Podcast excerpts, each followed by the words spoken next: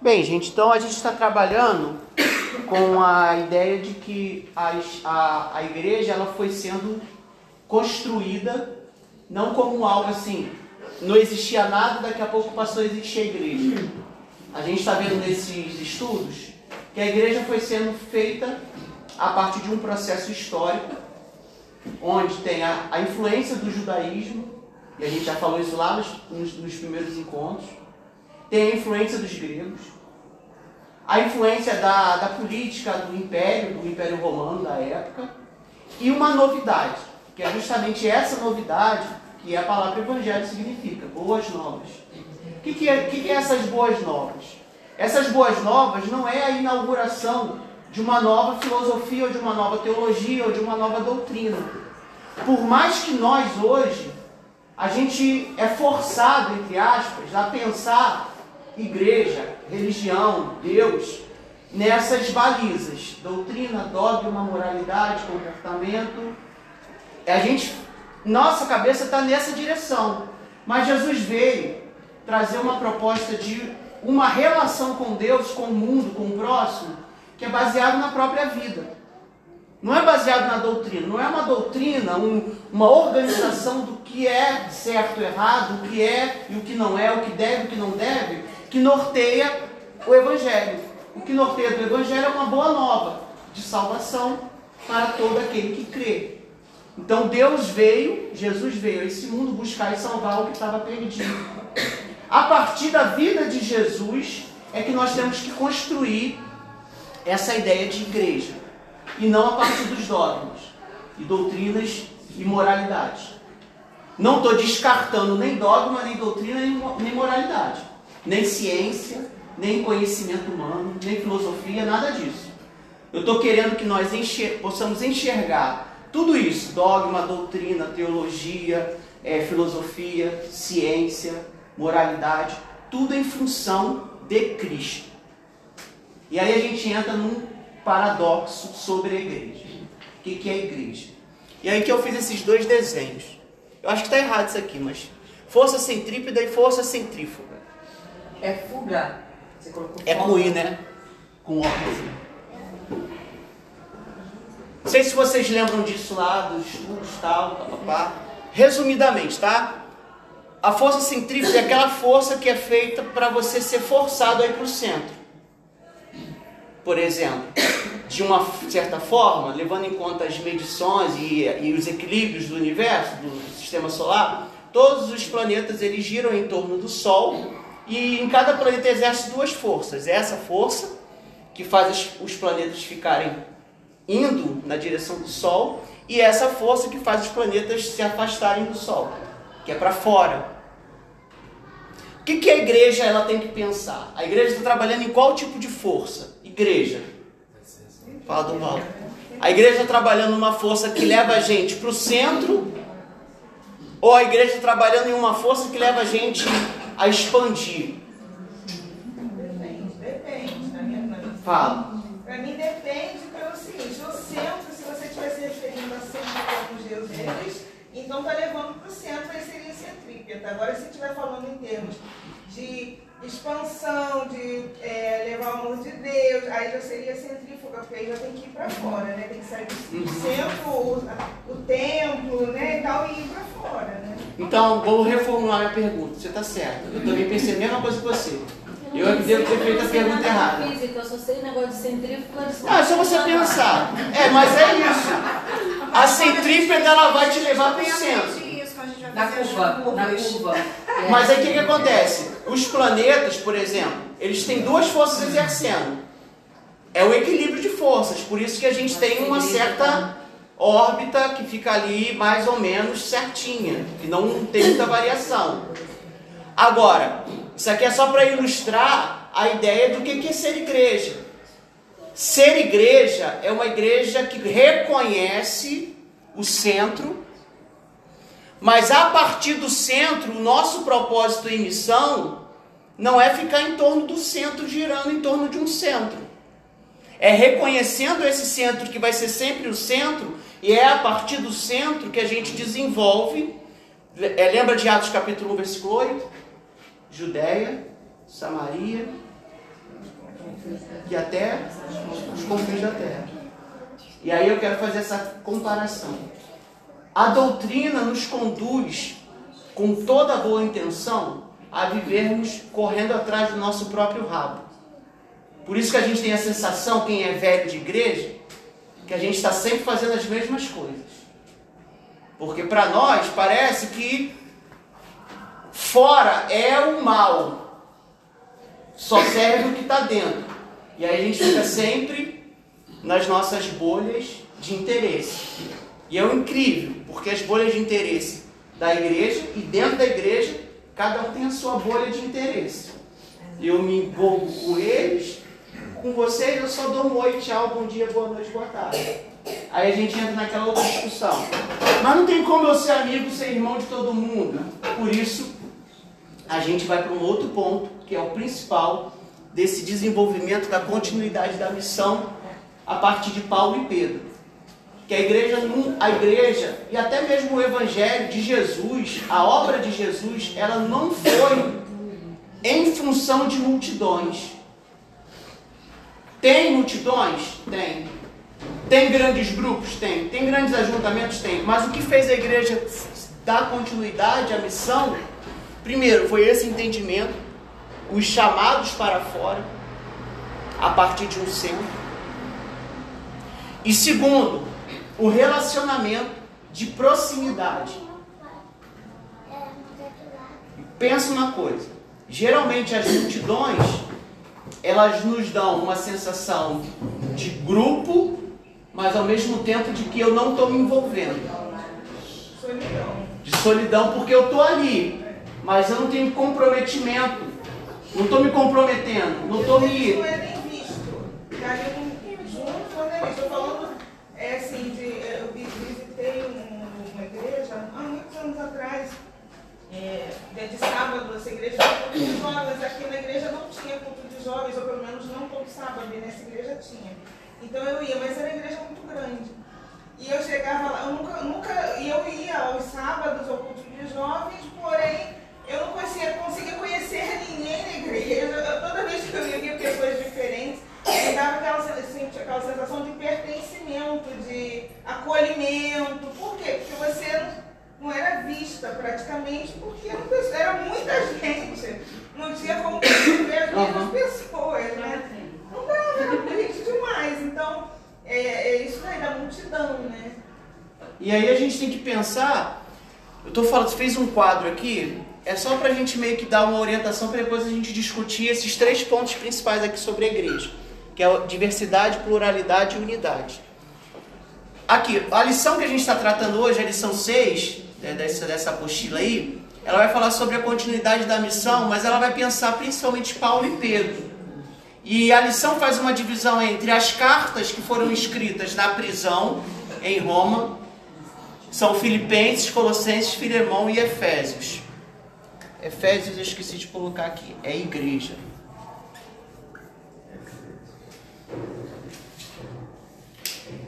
As cartas que Paulo e Pedro escreveram na é, que Paulo escreveu na prisão em Roma, elas lidam com alguns pontos, alguns temas interessantes. Primeiro, Filipenses vai tratar esse texto que a gente leu, só para a gente contextualizar. Paulo está preso, então é um prisioneiro falando de alegria. Alegria por causa da igreja de Filipos que estava tendo um comportamento que a gente acabou de ler aí em Filipenses 2, do 1 ao 5 tendo a atitude de Cristo. E Paulo, em outros momentos, é, em Coríntios, no 1 ou 2 Coríntios, vai chamar a atenção da igreja de Coríntios, dando a igreja de Filipos como exemplo. A igreja de Filipos era uma igreja pobre e ajudava Paulo no ministério, e a igreja de Coríntios era uma igreja rica e não queria nem saber de Paulo, não queria cuidar de Paulo. É, na verdade, do, da, de arrecadar os recursos para ajudar os, os irmãos de Jerusalém que estavam passando por um problema lá de, de, de fome. Então, a, a, a carta de, de Paulo aos, a, aos Filipenses, para mim é uma das cartas mais bonitas de Paulo. Principalmente por causa de, desse resumo aí do que é ser cristão, do que é, qual é o exercício do cristão. Tente em vós o mesmo pensamento, o mesmo sentimento que houve em Cristo Jesus. Grava isso pra gente quando for falar de unidade. Que sentimento foi esse? Aí de 6 em diante ele continua. Que embora sendo Deus, não quis por usurpação ser igual a Deus. Então Paulo está comparando a atitude da igreja com a atitude de Cristo. E louvando e agradecendo a Deus pela igreja de Filipos. Mas lembrando que Paulo estava estava preso. Ou seja, um prisioneiro, se fosse eu, estava revoltado, reclamando de todo mundo, culpando todo mundo, mas Paulo estava agradecido porque havia uma igreja que entendeu. Sabe aquela coisa assim, eu estou aqui preso. Estava preso, mas o Espírito estava operando. Aí e ele continuou né, é, estabelecendo assim, eu estou cumprindo, eu estou sentindo que, eu, melhor, eu estou vendo que aquilo que Deus tem para realizar é possível. Não é um ideal, não é uma coisa assim, metafísica, que está lá longe. Eu estou vendo os meus irmãos da igreja de Filipos fazendo aquilo que eu fui chamado para fazer e que eles entenderam. Isso é fantástico. E aí, fantástico também é o outro texto de Filipenses, fala de paz, né, capítulo 4, a paz de Cristo, que o entendimento e tal. E ele fala também é, que eu aprendi o segredo de viver contente em toda e qualquer situação. A gente só grava o versículo, posso todas as coisas naquele que me fortalece. Como se fosse assim, Deus me dá força para fazer tudo o que eu quiser. Não, Deus me dá força para passar o perrengue, Deus me dá força para passar a alegria. Porque eu posso todas essas coisas. E a carta de Filipenses então é fantástica. Colossenses, é, a gente podia fazer até um estudo sobre essas cartas aqui, mas não vai dar. É, Colossenses, ele, o tema gira em torno da supremacia de Cristo, com uma canção que era cantada na igreja, é, eu acho que é Colossenses capítulo 2, que ele é a imagem do Deus invisível, tal, tal, tal, tal, tal. É uma música, é uma música que Paulo colocou ali e escreveu essa música e foi é, descrevendo a supremacia de Cristo. Filemão, que é aquela relação com Onésimo, Filemão era o senhor do escravo chamado Onésimo, e o Onésimo se converte, e Paulo escreve uma carta para Filemão dizendo: Ô Filemão, o Onésimo fugiu, pela lei você pode até matar ele, mas você não vai matar ele, porque ele se arrependeu, ele vai voltar para trabalhar contigo e não só voltar como escravo, você agora vai tratar ele como irmão. Porque no reino não tem acepção de pessoas. E aí é uma proposta de ruptura total de uma estrutura social que era comum da época. Isso aqui é uma carta assim, é o, é o evangelho ali no, no chão dos relacionamentos sociais. A gente pode aplicar isso aqui para várias coisas, mas só para entender. O livro de Efésios é o livro que trata muito da questão da igreja tem gente que fala que o livro de Efésios é, é um tratado de eclesiologia. O que, que, é isso? É um, é uma, é, são abordagens que Paulo faz para entender o que, é a igreja. E aí tem as cartas quando Paulo é solto. Paulo foi preso em Roma, depois ele foi inocentado e foi solto. Quando ele está solto, ele escreve 1 Timóteo, é uma carta que ensina a, a formar líderes então é um estudo sobre liderança, a primeira carta de Timóteo. Tito, ele traz uma síntese do evangelho da graça, a graça que se revelou Salvador a todos. E 1 Pedro aqui entra Pedro. Ele está falando sobre a força na fé para um povo des, desprezado. E aqui é 1 Pedro, é bem interessante porque 1 Pedro ele está trabalhando com uma ideia de que existe uma no reino de Deus ou no reino do, do Cristo.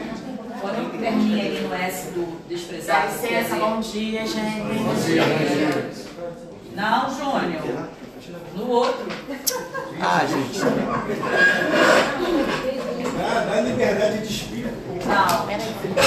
Mas a, palavra, a palavra falada pode ser essa. Mas a escrita não é. Então, eu sei que é cozinha. É, 1 Pedro, então, ele está trabalhando com a ideia de povo eleito. Nação santa, sacerdócio real, povo de propriedade exclusiva do Senhor e tal, tal, tal, tal. Resumidamente, essas duas, esses dois momentos aqui, as cartas de, da prisão de Paulo. está tratando sobre temas que estão relacionados à vida pessoal, à vida de cada um, e também temas que trabalham o tema coletivo.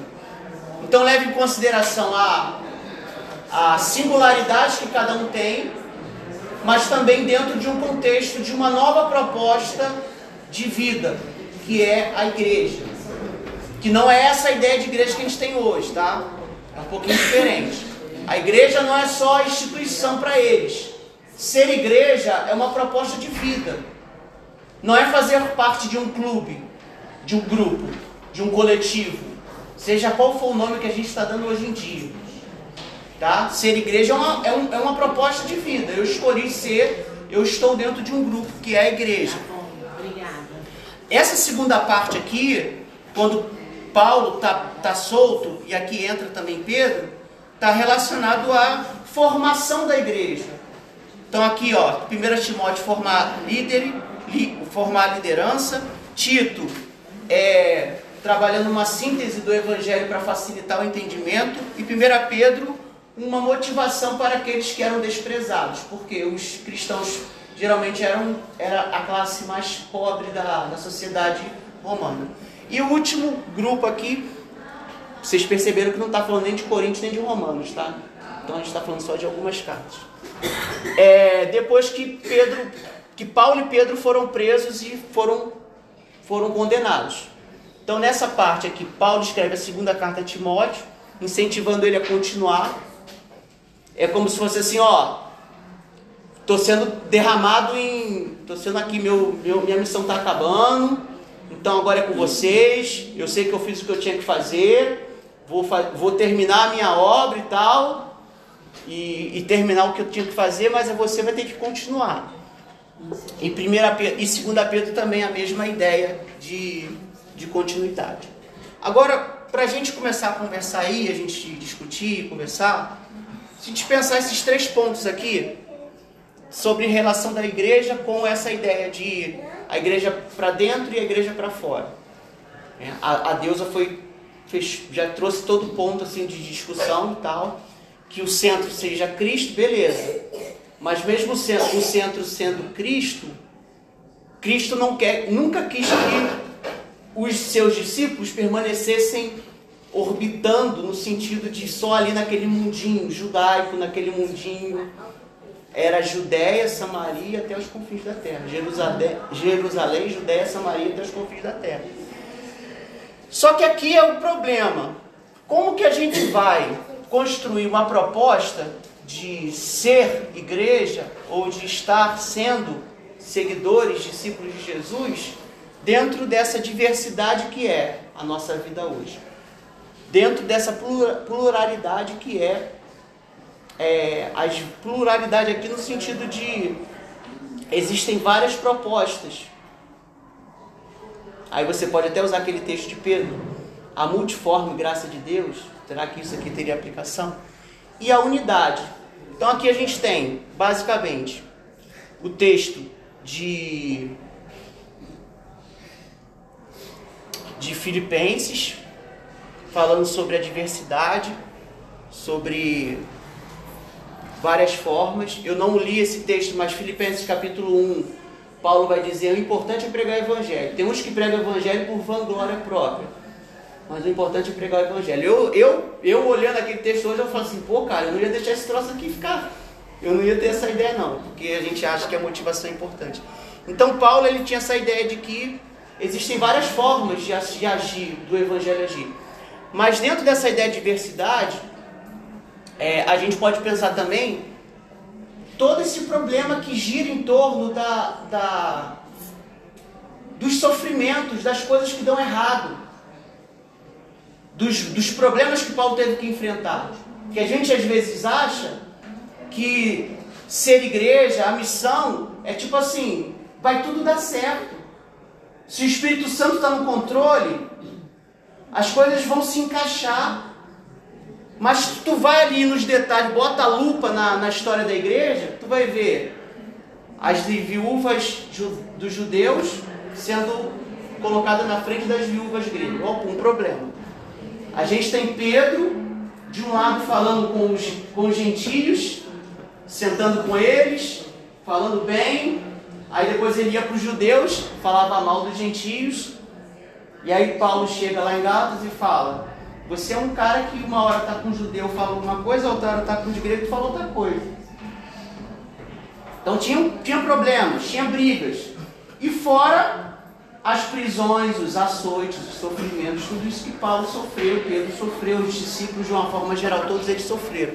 Então essa diversidade não é só questão da diversidade de várias formas de fazer o evangelho crescer, mas inclusive aquelas formas que o evangelho se expandiu que a gente nunca iria colocar como algo viável, porque envolve erros, envolve derrotas, sabe? Não está entendendo? Está dando para entender? A pluralidade é nesse sentido, que são várias pessoas. A gente tem aqui pelo menos três grupos. Botei em algum lugar aí, em algum lugar, cadê? A igreja mista. Então você tem a igreja onde só tinha grego, romano, não tinha muito judeu. A igreja onde só tinha judeu. E a igreja onde estava tudo misturado. Então a gente acha que a igreja foi tudo igual. A igreja só vai se unificar nas suas linhas de doutrina só com Constantino, no século IV, com os, com os, com os apologetas e Agostinho, que deu aquela síntese e amarrou alguns temas que a gente hoje trata como se fosse Bíblia, que um deles é o livre-arbítrio e o pecado original. Não tinha, a igreja primitiva não tinha esse conceito de pecado original e nem de livre-arbítrio, como a gente acha que tem hoje. Foi Agostinho que foi amarrando isso lá nos debates para tentar sintetizar a doutrina.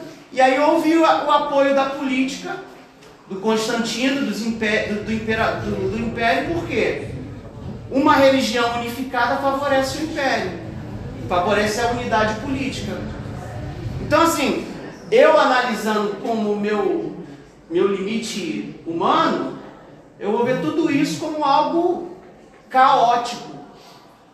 Mas é nessa diversidade, nessa pluralidade, que a gente encontra a unidade. E aí a aplicação para os nossos dias. O que, que a gente vê hoje? A gente vê hoje um, uma, uma misturada toda, é, gente que pensa assim, outro que pensa assado, e a gente acha que todo mundo tem que pensar igual, e aí usa o texto que a gente leu de Efésios, de Filipenses, tendo em vós o mesmo pensamento, a mesma, e o mesmo sentimento. Como é que a gente faz? Então, quem não vai ficar aqui, quer dizer, quem não está aqui, não vai participar agora. Tchau.